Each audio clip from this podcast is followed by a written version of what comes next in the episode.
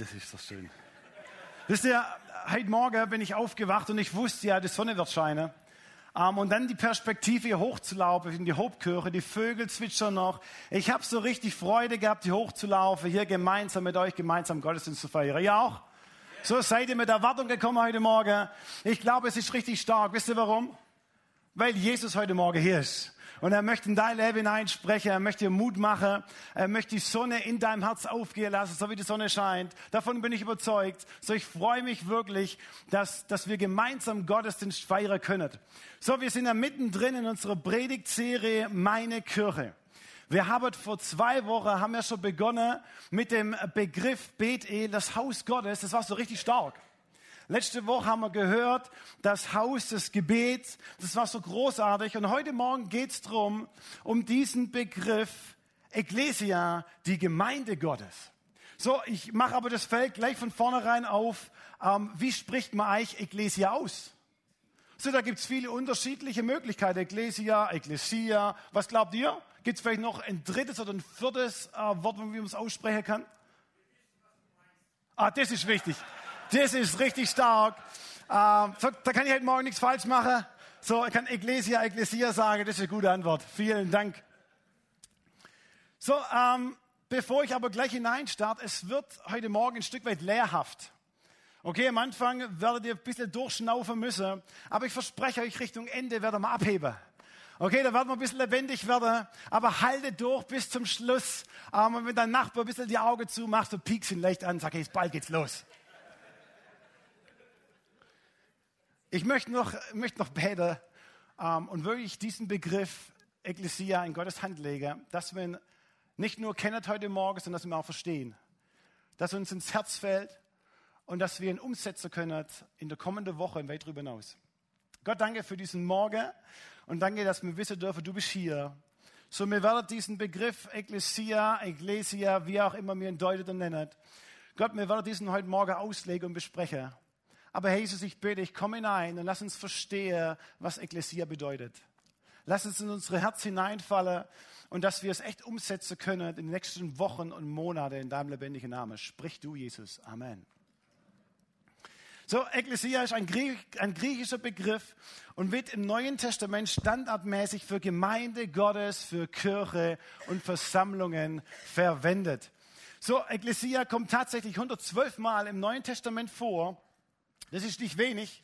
Das ist relativ häufig, wird auch sehr oft wiederholt und wird immer wieder auch erwähnt. In der Apostelgeschichte, selbst Paulus greift es in seinen Briefen auf und selbst Jesus initiiert diesen Begriff Matthäus 16, Vers 18. So, wir haben es schon gehört letzte zwei Wochen, aber wir werden es nochmal hören und nachher werden wir es auch nochmal gemeinsam lesen.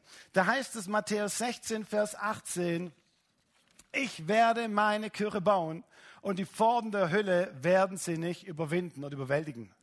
So wollen wir das gemeinsam mal laut aussprechen. Ich werde meine Kirche bauen und die Pforten der Hölle werden sie nicht überwinden. Das klingt doch stark, stimmt's? So, wenn wir das hören, hey, das kann uns echt Mut machen, was auch immer es gleich bedeutet. Aber es hört sich sehr, sehr verheißungsvoll und mutmachend an. Aber bevor wir dieses Wort Kirche, was wir gerade gehört haben, ähm, hineingehe, was es eigentlich bedeutet, ähm, es heißt Ekklesia, aber was es genau bedeutet, werden wir diesen Begriff später nochmals erobern. Zuvor schauen wir das Wort bauen an. So, ich werde meine Kirche bauen, sagt Jesus. Was heißt bauen überhaupt? So, es ist tatsächlich so, dass das Wort bauen mit der Deutung von Baustelle zusammengesetzt wird. So, wenn du an Baustelle denkst, ich weiß nicht, ob du schon auf dem Bau geschafft hast, wer hat schon alles auf dem Bau geschafft? Okay, jede Menge ist super. So, ihr wisst, was eine Baustelle ist. Ähm, da, ist da ist dreckig, da ist schmutzig, da hat es jede Menge Steine, was auch immer. Ähm, aber wenn dieser Begriff von Baustelle kommt, dann denken wir automatisch, so wie Jesus hier ausrief, an eine Baustelle, an ein Gebäude, wo gebaut wird, stimmt's? So automatisch, ob wir es wollen oder nicht. Und wenn man diesen Kontext noch ein bisschen weiter betrachtet, stellt mir fest, dann heißt es folgendermaßen, ich aber sage dir, du bist Petrus und auf diesen Felsen werde ich meine Kirche bauen. Jetzt kommt's und die Pforten der Hölle, und dann geht der Vers weiter. Hier ist dieses Wort Felsen noch hineingesetzt und für uns ist es völlig klar, Felsen, Baustelle, hey, das muss doch irgendwas mit Gebäude zu tun haben, stimmt's? Macht doch irgendwie auch Sinn. Ähm, und wenn man es aber genauer anschaut, stellt mir fest, was ja auch stimmig wäre, ähm, Gebäude, Felsen, allem drum und dran, klingt ja auch gut, aber die Wirklichkeit der Bedeutung von Ekklesia, vom Griechischen her, hat nichts mit Kirche, mit Fundament und mit irgendwelchen Baustellen zu tun. So, ich werde dieses Wort Ekklesia, Ekklesia nochmal rausziehen und wir werden es nochmal, später uns nochmals näher anschauen. Zu damaliger Zeit war es so, da gab es Kirchengebäude, aber die Kirchengebäude, wie wir es heute verstehen, das kam erst im Mittelalter auf. Aber es gab auf jeden Fall Kirchengebäude und diese Kirchengebäude, diese Einrichtungen, das, die hatten dieselbe Funktion, wie wir heute als Kirche sie füllen. Da gab es religiösen Gebäude, es war wie der Tempel. Das war ein Gebäude. So, das kennen wir, wenn wir das Alte Testament lesen, lesen wir ständig was über den Tempel. So, dann gab es ein Gebäude, die Synagoge, kennen wir auch, zur Zeit Jesu. Da wurde die unterschiedlichen ähm, Sachen von der Tora gelehrt. Und der Begriff Synagoge und Tempel sind beides Begriffe, die ein Gebäude darstellen und auch stellvertretend für all das stehen, was darin geschieht. Die Anbetung Gottes, die Lehre Gottes, ähm, die Predigt Gottes. Und jetzt wäre es einfach gewesen für Jesus, wenn er gesagt hätte, ich werde meinen Tempel bauen und die Pforten der Hölle werden sie nicht überwältigen. Jeder hätte verstanden, was Jesus hiermit meint. Auch mit der Bedeutung Baustelle äh, klingt irgendwie stimmig, äh, würde passen, aber Jesus macht es nicht. Jesus hätte auch sagen können, ich werde meine Synagoge bauen und die Pforten der Hölle werden sie nicht überwältigen wäre stimmig gewesen für die damalige Zeit. Sie denken alle in Gebäude, sie, das passt, das kennen wir. Aber wisst ihr, Jesus macht es nicht. Sondern er benutzt diesen Begriff Ekklesia. Und das Besondere an diesem Wort ist, dass es keine Erfindung ist, die null, religiö null religiö religiös verknüpft wurde. Null. So, wenn wir an, an Kirche hören und denken, was haben wir im Sinn? Kirchturm mit Glocken, oder? Eine, ein Gebäude, wo Gottesdienst drin gefeiert wird. Das macht doch Sinn. So spannend ist, dass, dass Jesus null diesen Begriff irgendwo im Sinn hatte, sondern er nimmt diesen Begriff Ekklesia, was ein religiöser Begriff ist, sondern er benutzt einen soziopolitischer Begriff, den damals jeder, jeder kannte. Und wir werden diesen Begriff gleich erobern und näher anschauen. Bevor wir das aber machen, möchte ich euch ähm, eins mit hinzugeben. Wenn Jesus heute wieder auftauchen würde in Matthäus 16, Vers 18 und diesen Vers wiedergeben würde, würde es anders auslegen. Dann würde er sagen, ich werde meine Ekklesia bauen, mein Verein und die Pforten der Hölle werden sie nicht überwinden. Ich werde meine Partei bauen und die Pforten der Hölle werden sie nicht überwinden. So, wer, wer wäre bei der Partei von Jesus mit dabei? Ihr Lieben, das ist ein strittiges Thema. So eine Partei kannst du gefühlt nur ins Fettnäpfle dabben, äh, wenn du dieses Thema aufmachst. Aber Jesus sagt hier, ich werde meine GmbH bauen und die Pforten der Hölle werden sie nicht überwinden. Ich werde meinen Club bauen und die Pforten der Hölle werden sie nicht überwinden. Wisst ihr, die entscheidende Frage ist hier in diesem Punkt, dass hier in keinster Weise ein Gebäude damit gemeint ist, sondern Menschen, die sich sammeln. Das hat Jesus in seine Gedanken vor Augen. Das ist die Grundlinie von all dem, wenn Jesus von Kirche bauen spricht, hat er in keinster Sekunde ein Gebäude im Sinn oder irgendwie vor Augen, sondern er hat Menschen, die sich versammeln in seinen Namen, die ihn ehren, die ihn lieben, die ihm nachfolgen, die ihm vertrauen. Und diese Menschen hat er vor Augen und diese Menschen möchte er sammeln, um das Reich Gottes groß zu machen, um die gute Botschaft, die Versöhnungsbotschaft weiterzugeben. Wisst ihr, das hat Jesus vor Augen. In keinster Weise ein Gebäude. Null. Sondern Menschen wie du und ich aus Fleisch und Blut wenn mir an diesen Text denke, ich werde meine Ekklesia bauen, hat er dich vor Augen. Ich werde mit dir, Folger, meine Ekklesia bauen. Und die, die Pforten der Hölle werden dich nicht überwinden. Gustl, ich werde mit dir Gemeinde bauen und die Pforten der Hölle werden dich nicht überwinden. Ihr Lieben, das hat nichts mit Gebäude zu tun, das hat was mit dir zu tun. Das ist entscheidend wichtig zu verstehen, wenn wir über Ecclesia sprechen. Vor ein paar Jahren zurück ähm, war ein Jugendgottesdienst und wir haben diesen Jugendgottesdienst voll gemacht mit jungen Leuten. Ich habe das vor längerer Zeit schon mal erzählt im anderen Kontext. Und es waren 150 bis 170 Leute in diesem Gottesdienst von Jugendlichen. Ähm, was ich gemacht habe, die Jugendlichen, manche zuvor, zumindest auch meine Freunde, wo ich mitgebracht habe, hey, Jugendgottesdienst, muss Freunde mitbringen. Bring meine Freunde mit, sie qualmen alle vor dem Gottesdienstgebäude. Ähm, so, damals gab es schon keinen Aschebecher. So, heute haben wir einen. Kannst du alles reinwerfen? Damals Aschebecher vor die Gemeinde zu stellen, ihr Lieben, das machst du lieber nicht. So, die Leute haben wo ihre Kippe hingeschmissen? Auf den Boden haben es ausgetrampelt. So, die 150, 170 Jugendliche, wo reingelaufen sind, was haben sie gemacht? Sie haben die Zigarette mit hineingenommen in die Kirche. Am nächsten Morgen kamen ganz, ganz viele Leute und haben sich beschwert.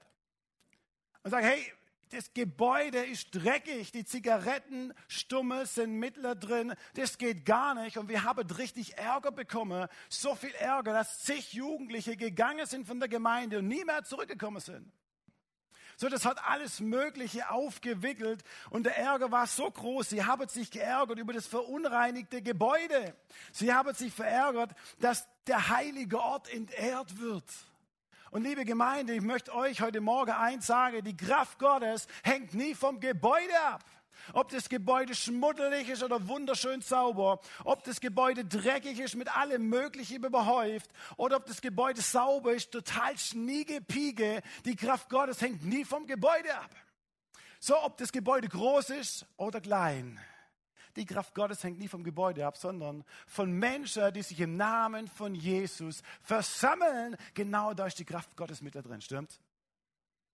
Ihr Lieben, das meint Jesus mit Ekklesia. Da steckt ein Geheimnis drin. Dort, wo sich Menschen versammeln, ist die Power Gottes, die Kraft Gottes genau mittendrin. Und das ist ein Geheimnis und nicht nur ein Geheimnis, da steckt eine Verheißung drauf.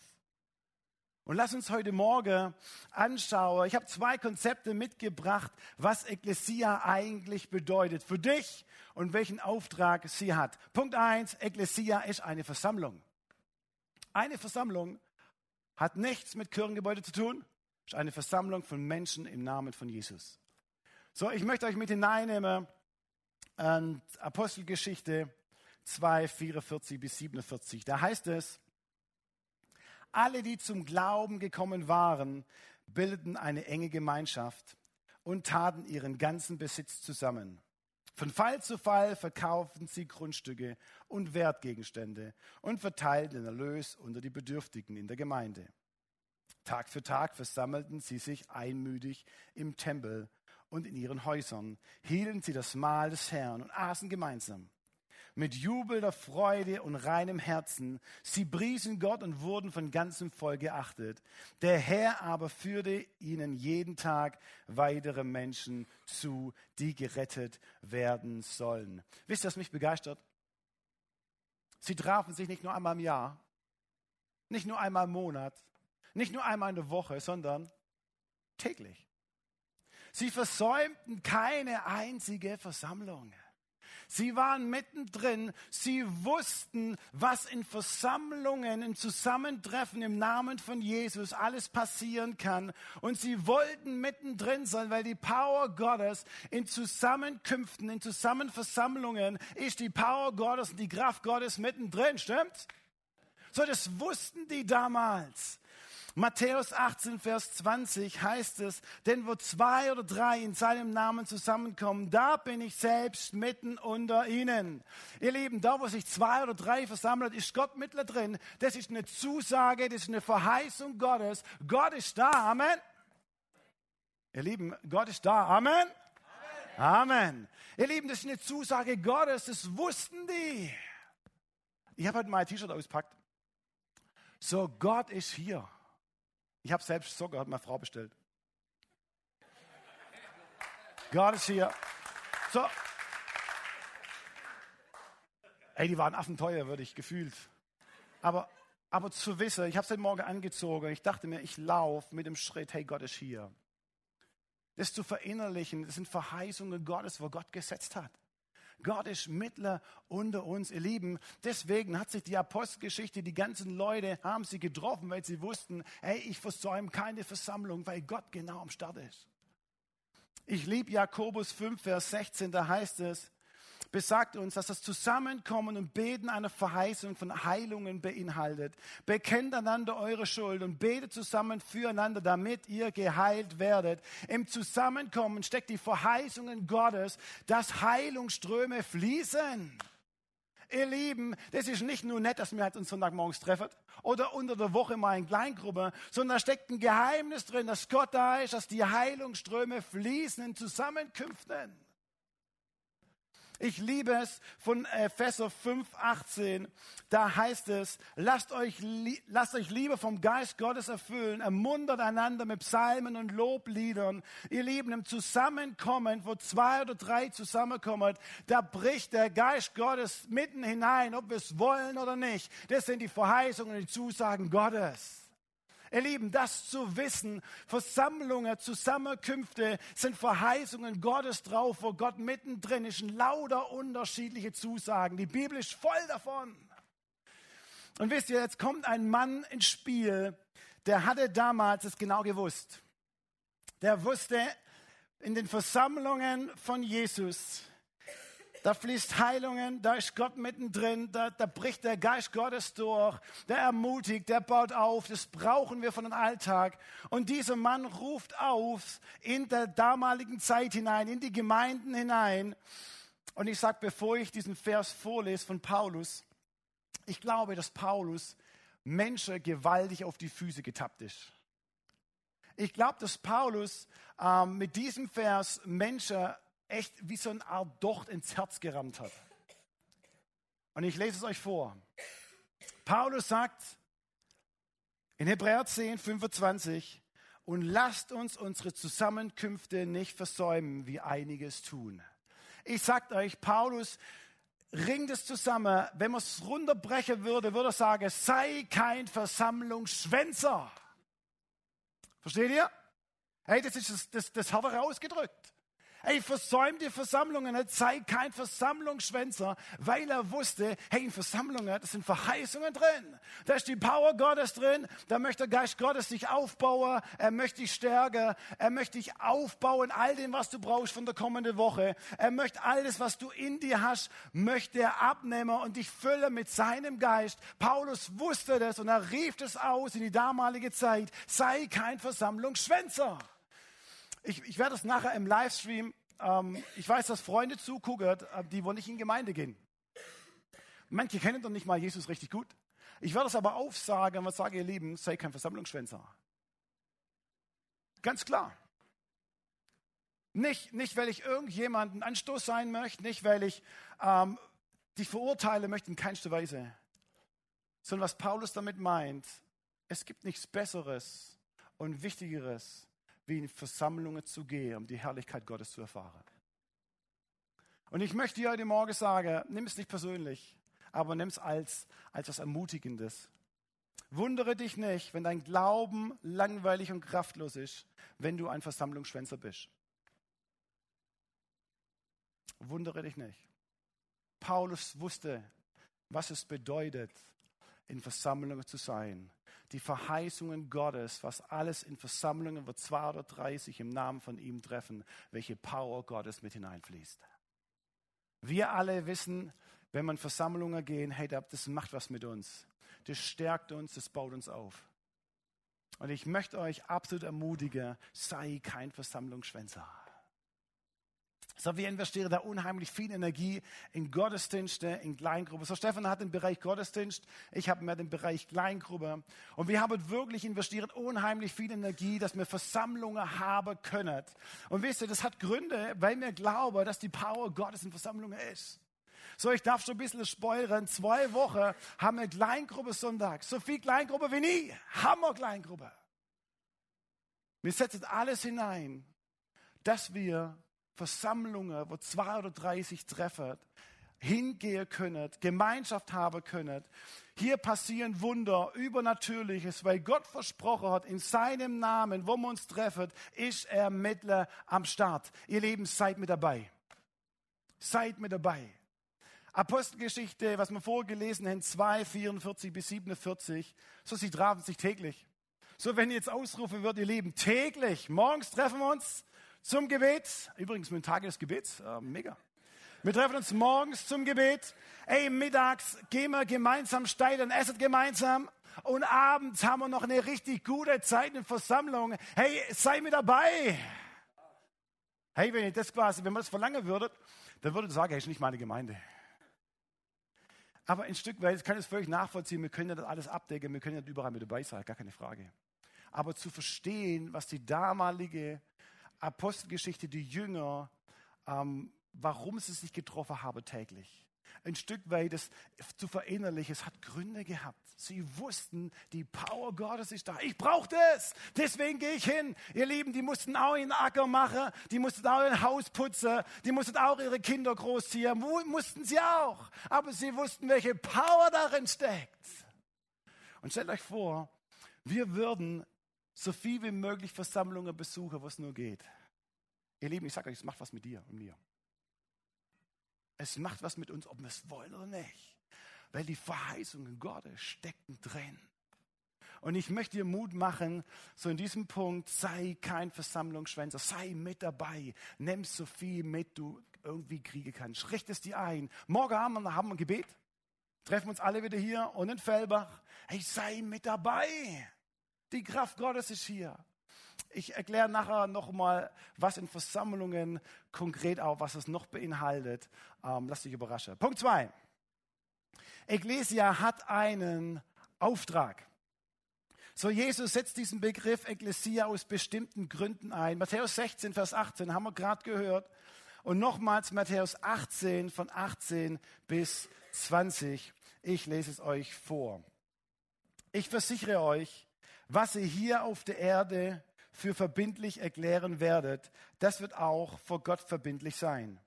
Und was ihr hier für nicht verbindlich erklären werdet, das wird auch vor Gott nicht verbindlich sein.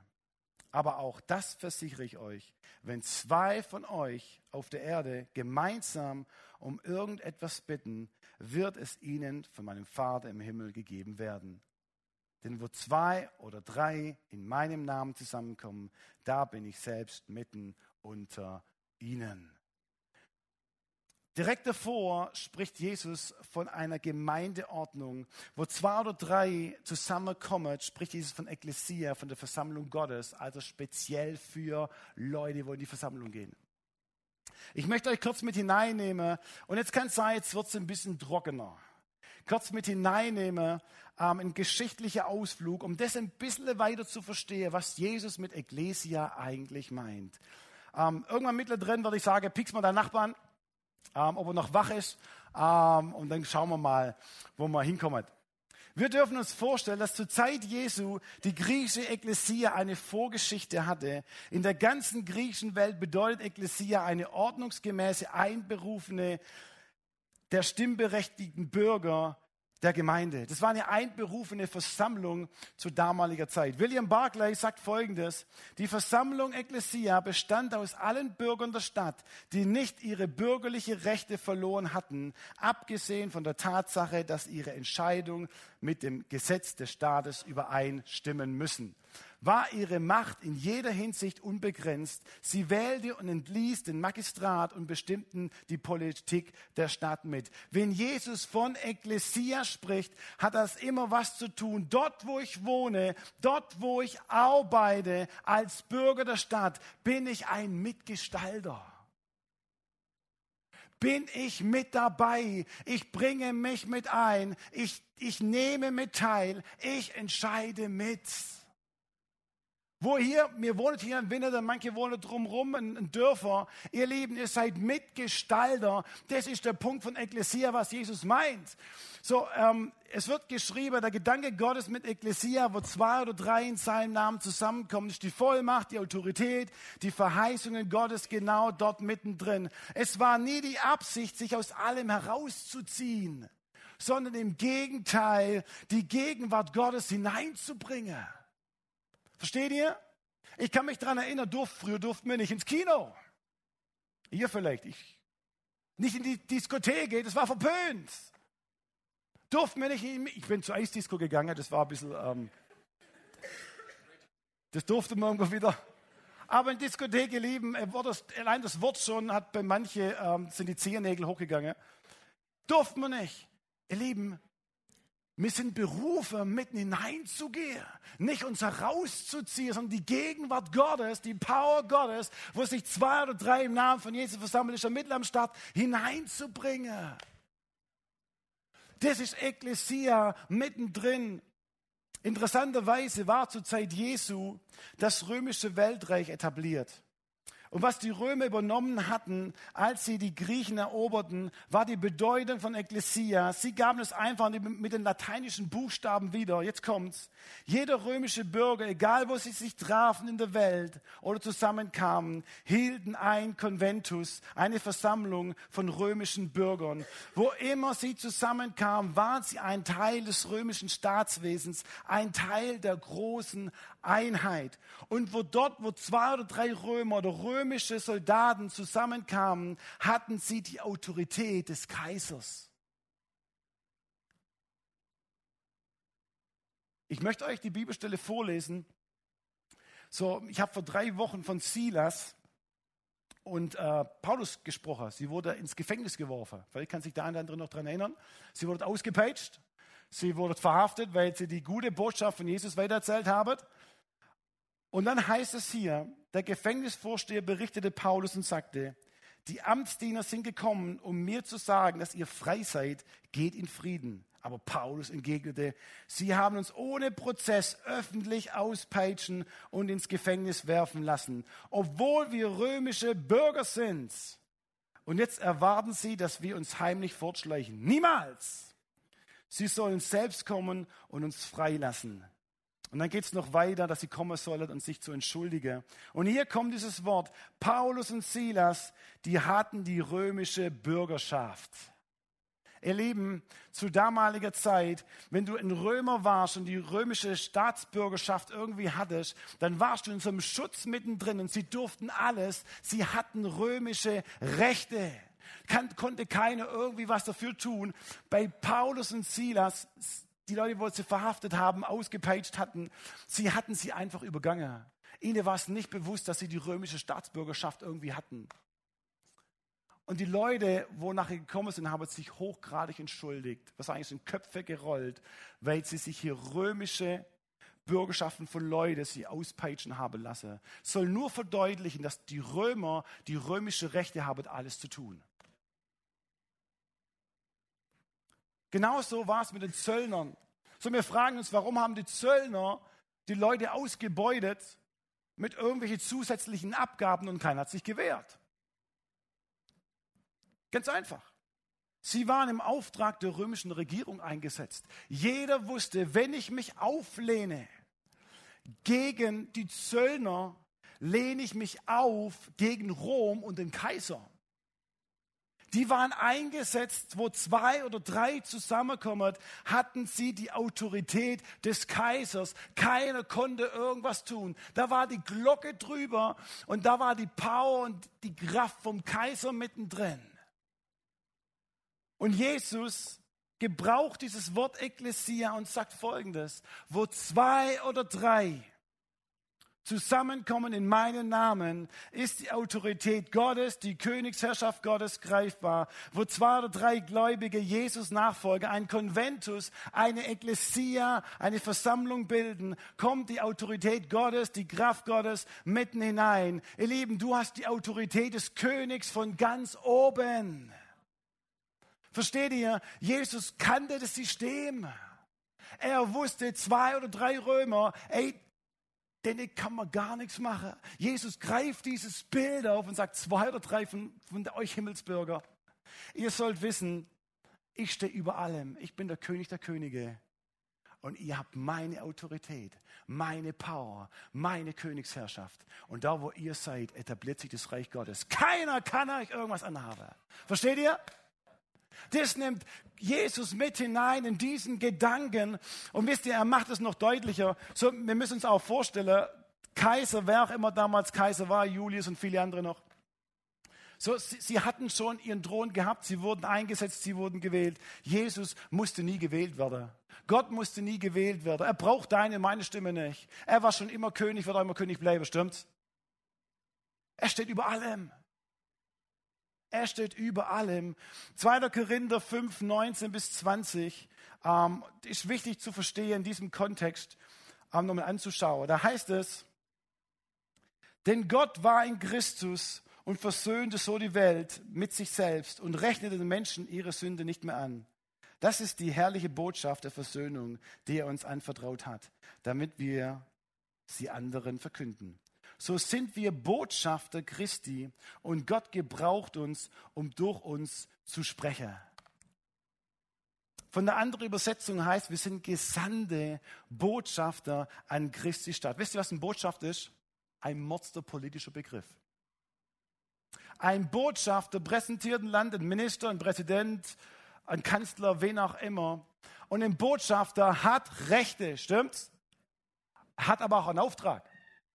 So, wir alle wissen, wenn ein Botschafter kommt, ich habe erst vorgestern eine, Nachricht gehört, unser deutscher Botschafter, wo er hinging, so, er hat Rechte. Er geht mit diesem Gedanken, ich habe Rechte von uns, von Deutschland. Der USA-Botschafter geht in ein anderes Land und er hat Rechte. Jeder wusste, das ganze Land steht hinter ihm. Er vertritt USA und er geht hin, hat Rechte und bringt diesen Auftrag weiter. Das ist ein Botschafter. Und ihr Lieben, was Jesus, was Gott mit hineinbringt, sagt, wir sind Botschafter an Jesus Stadt. Wir sind Botschafter und bringen die Königsbotschaft, die gute Nachricht, diesen Auftrag, was Gott uns gegeben hat, mit aller Autorität, dürfen wir ihn weitergeben. Ihr Lieben, ist uns das bewusst? Du bist ein Botschafter. Sag mal deinem Nachbar, du bist ein Botschafter.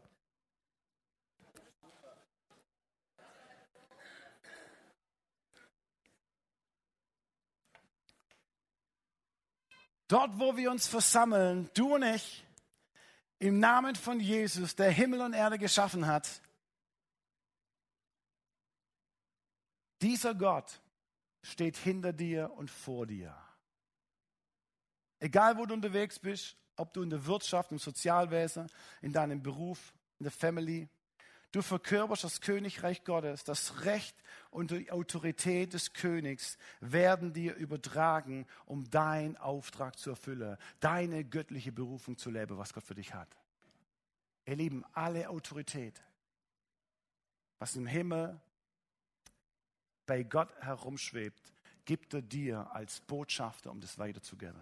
Versteht ihr die Verknüpfungen vom römischen, damals zum Kaiser, wie auch immer? Sie wussten, der Kaiser, mir kann nichts anhaben, wir können alles machen, wir können alles mögliche an Gelder eintreiben, weil wir eine Obrigkeit haben, das steht über allem. Wisst ihr, wir haben eine Obrigkeit, das steht über, über, über allem. Ihr Lieben, du bist der Botschafter von Jesus. Du bist der Botschafter an Christi Stadt und du hast die ganze göttliche Autorität in deinem Herzen um dich herum. Ihr Lieben, wenn wir das verstehen, dann musst du keine Angst haben, wenn du in deinem Beruf von Jesus erzählst. Wisst ihr warum? Du dienst dem König aller Könige und die Herrschafts-, der Herrschaftsbereich Gottes kommt dort hinein, wo du Jesus verkündest, in seinem Namen dich hinstellst, kommt die Autorität Gottes in deine Umgebung.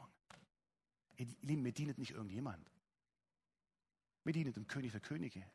Und er sagt, du bist mein Botschafter. Du hast das Recht, aber auch den Auftrag. Und du hast bist in allem gefüllt, was du brauchst in deiner Umgebung.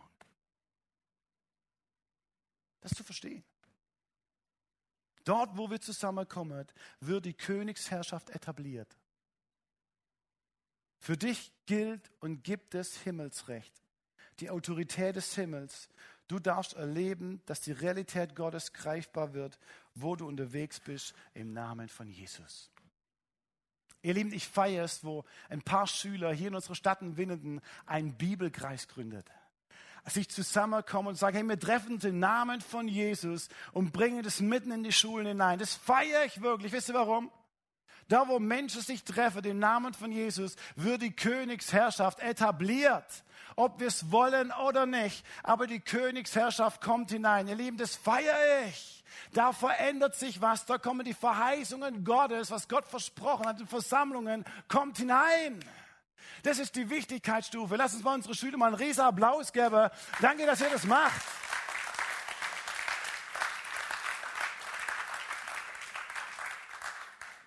ich feiere es dort, wo ihr in eurem Geschäft, in eurer, in eurer Firma, wo ihr seid, einen Bibelkreis mit besucht. Wisst ihr warum? Ihr zieht euch nicht heraus, sondern ihr geht mitten hinein. Und wisst ihr, dort, wo ihr mit anderen zusammen seid, etabliert sich das Königreich Gottes. Die Kraft Gottes ist mittendrin in eure Firma. Ihr Lieben, dazu sind wir berufen. Ecclesia heißt, rausgehe mitten hinein. Das feiere ich. Und im gleichen Augenblick möchte ich echt Mut machen, wenn es in eurer Firma einen Bibelkreis gibt, nehmt teil. Zieht euch nicht heraus und sagt, hey, ich habe Predigt gehört über Ecclesia, ich muss kommen, bang.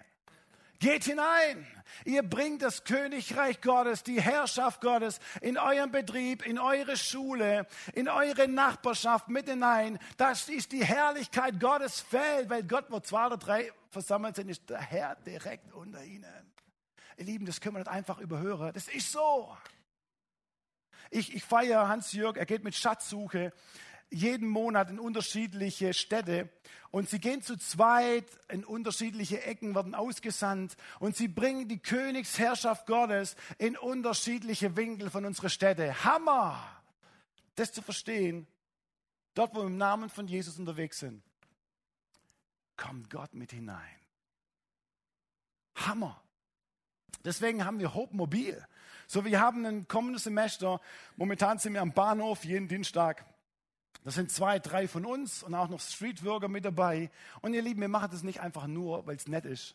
Klar, so mit der Stadt Beste, das ist unser Herzschlag. Aber zu wissen, wo zwei oder drei im Namen von Jesus am Start sind. Da ist Gott etabliert, mittendrin im Bahnhofsvorplatz, wo der Friede Gottes hineinkommen kann, die Kraft Gottes, die Heilungsströme fließen können. Bei Drogenabhängige, bei Leute, wo in Alkoholsucht haben, Leute, wo innerlich bestimmte Bindungen haben, wo Gott hineinkommen darf. Ihr Lieben, genau deswegen sind wir fort. Hammer! Die Königsherrschaft Gottes breitet sich dort auf, wo zwei oder drei zusammenkommen.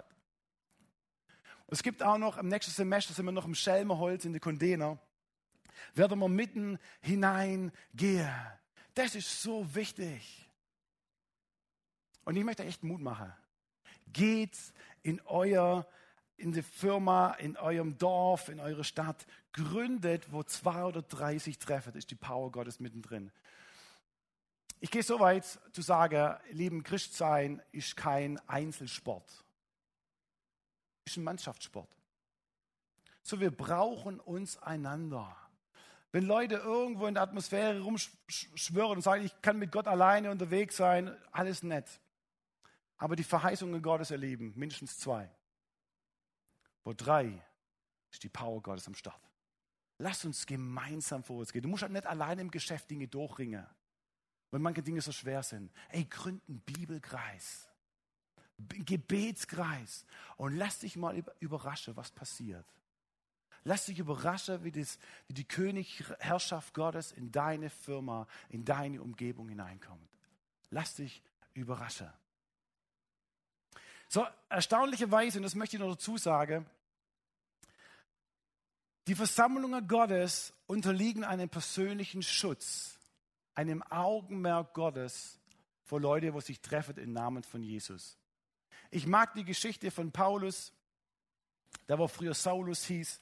So, wir kennen, dass Saulus derjenige war, wo die Christen verfolgt hat, stimmt's?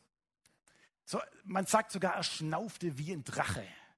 So, er war so richtig wütend, er hat die Leute verfolgt, er hat die Jesus-Nachfolger auspeitschert lassen. Äh, ich mal, er hat so eine Art Contest gemacht, wer am meisten schafft, irgendwelche christliche Himmelsbürger zu schnappen und ins Gefängnis zu werfen. Er war ganz vorne mit dabei. Und er war wieder unterwegs, er schnaufte vor lauter Wut über diese Leute. Und dann war er Richtung Damaskus unterwegs. Und dann heißt es folgendermaßen, Saul, Saul, warum verfolgst du mich? So, da kam irgendein Strahl vom Himmel, Saul fliegt zu Boden und dann kommt Saul, Saul, warum verfolgst du mich? Wer bist du Herr? fragte Saulus. Die Stimme sagte, ich bin Jesus, den du verfolgst. Wisst ihr, das Spannende ist, was ich wirklich beeindruckend finde, Saulus hat in keinster Weise jemals Jesus verfolgt. Jesus war schon gar nicht mehr auf der Erde. Wen hat er denn verfolgt? Die Jesus nachfolgende leidenschaftliche Jünger. Die Leute, wo im Auftrag von Jesus unterwegs waren, die Botschafter, wo von Jesus unterwegs waren. Und wisst ihr, Jesus kommt zu, zu Saulus und sagt, ihr Lieben, warum verfolgst du mich? Ihr Lieben, Jesus nimmt es persönlich, wenn du angegriffen wirst. Der, er macht es zu Chefsache. Wenn deine Versammlung, was auch immer an Störungen hineinkommt, dann ist das Augenmerk Gottes auf deine Versammlung gerichtet. Jesus macht es zur Chefsache. Er lässt es nicht einfach so liegen. Ist halt nett, dass die alles durchmachen müssen. Sondern er kommt mitten hinein und sagt, warum verfolgst du mich? Ihr Lieben, das zu wissen, dort wo wir unterwegs sind, im Namen von Jesus hast du die göttliche Aufmerksamkeit, das Augenmerk Gottes ist auf dich gerichtet. Wisst ihr, wie Versammlung und die Kirche noch genannt wird? Die Braut Gottes. Die Braut Gottes ist ein Schatz von Gott, von Jesus. So, das ist ihm nicht nur irgendwie was Nettes, sondern er hat sein Augenmerk auf seine Braut gerichtet.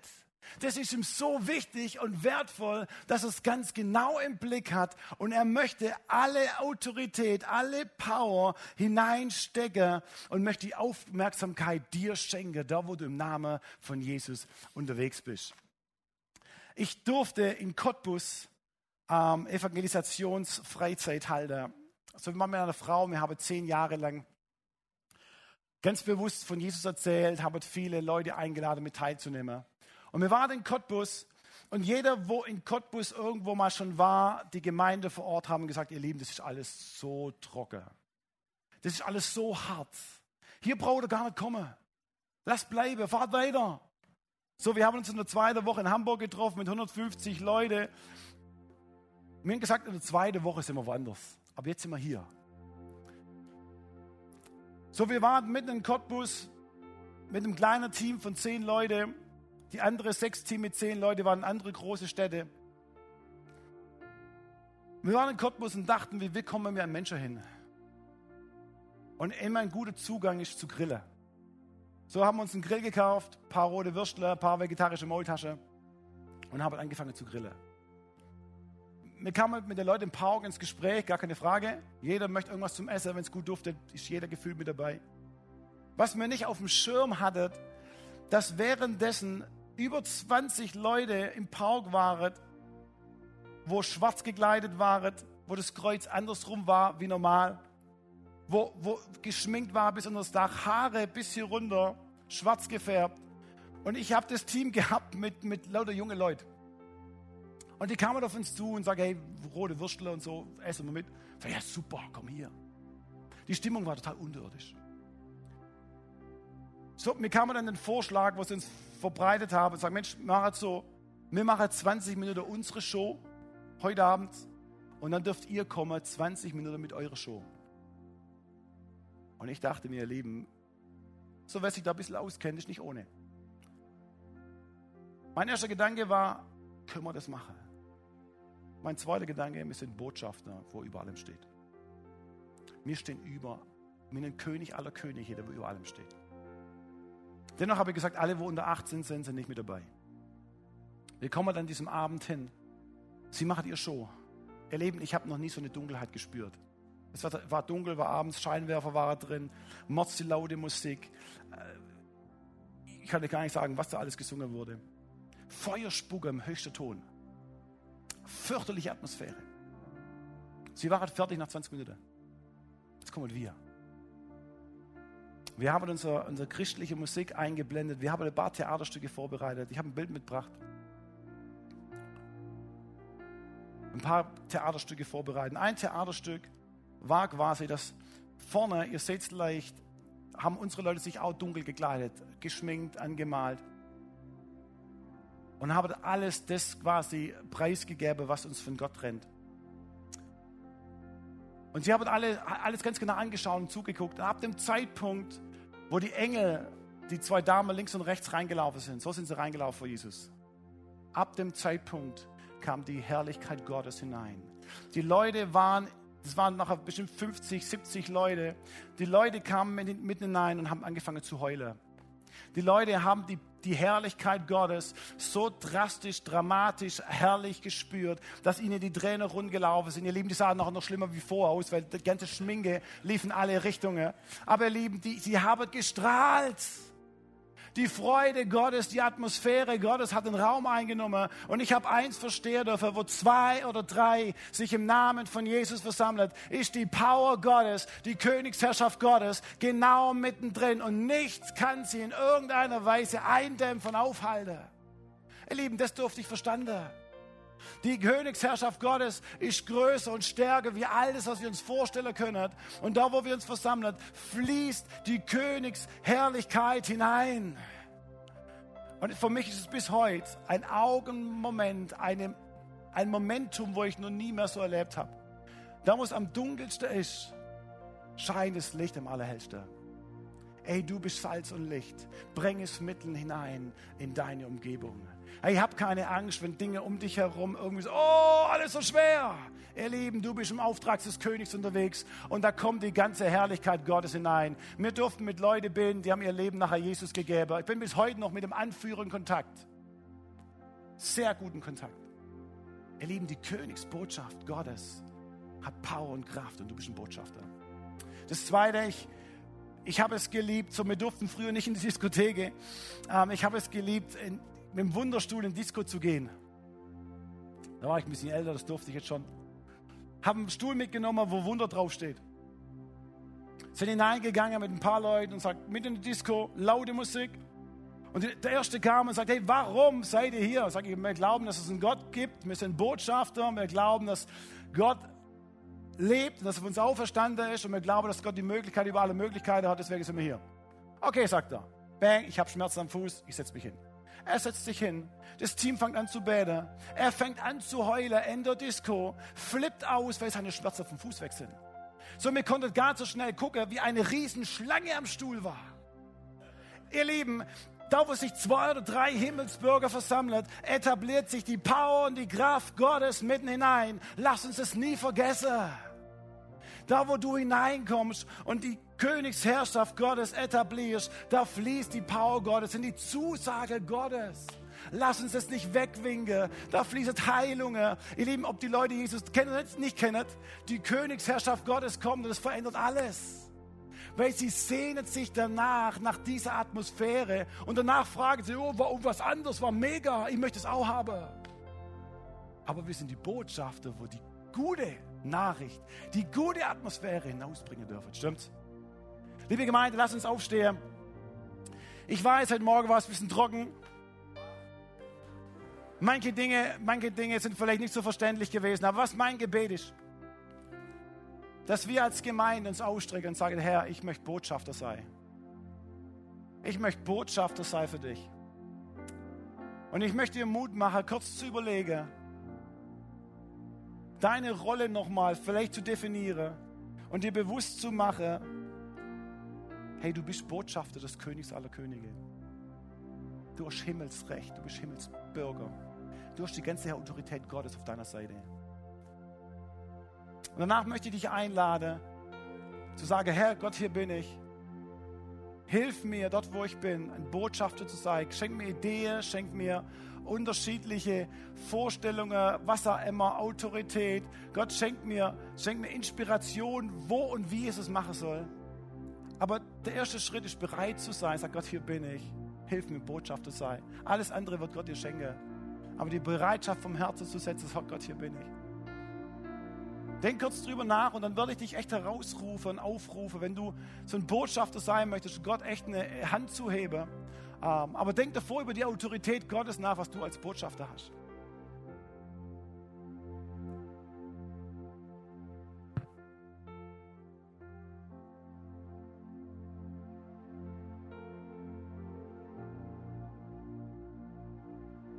Hey, wenn, wenn du hier bist und du, du sehnst dich in deiner Umgebung, in deinem Geschäft, die Autorität Gottes, die Power Gottes, die, die Königsherrschaft Gottes mit hineinzubringen, dass Menschen die, die gute Botschaft nicht nur hören, sondern auch erleben.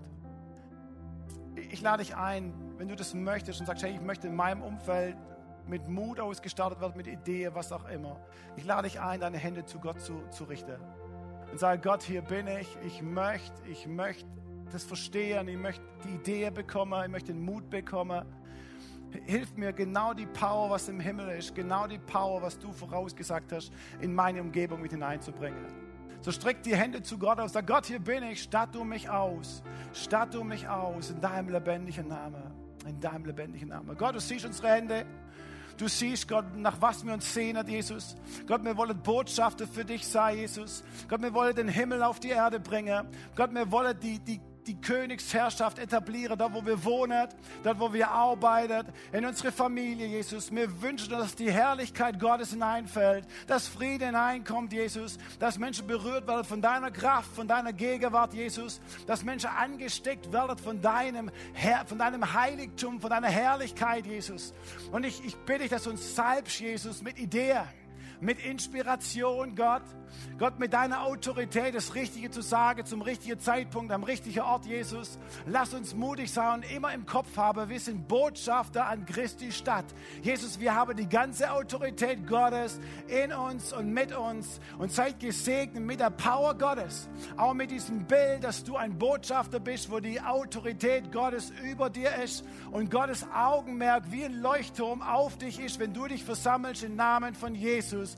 Gott hat seine Braut, Gott hat seine Versammlungen immer im Blick und er setzt sich für dich ein und geht mit dir in Jesu Namen. Amen. Liebe Gemeinde, ich freue mich auf eure Geschichte.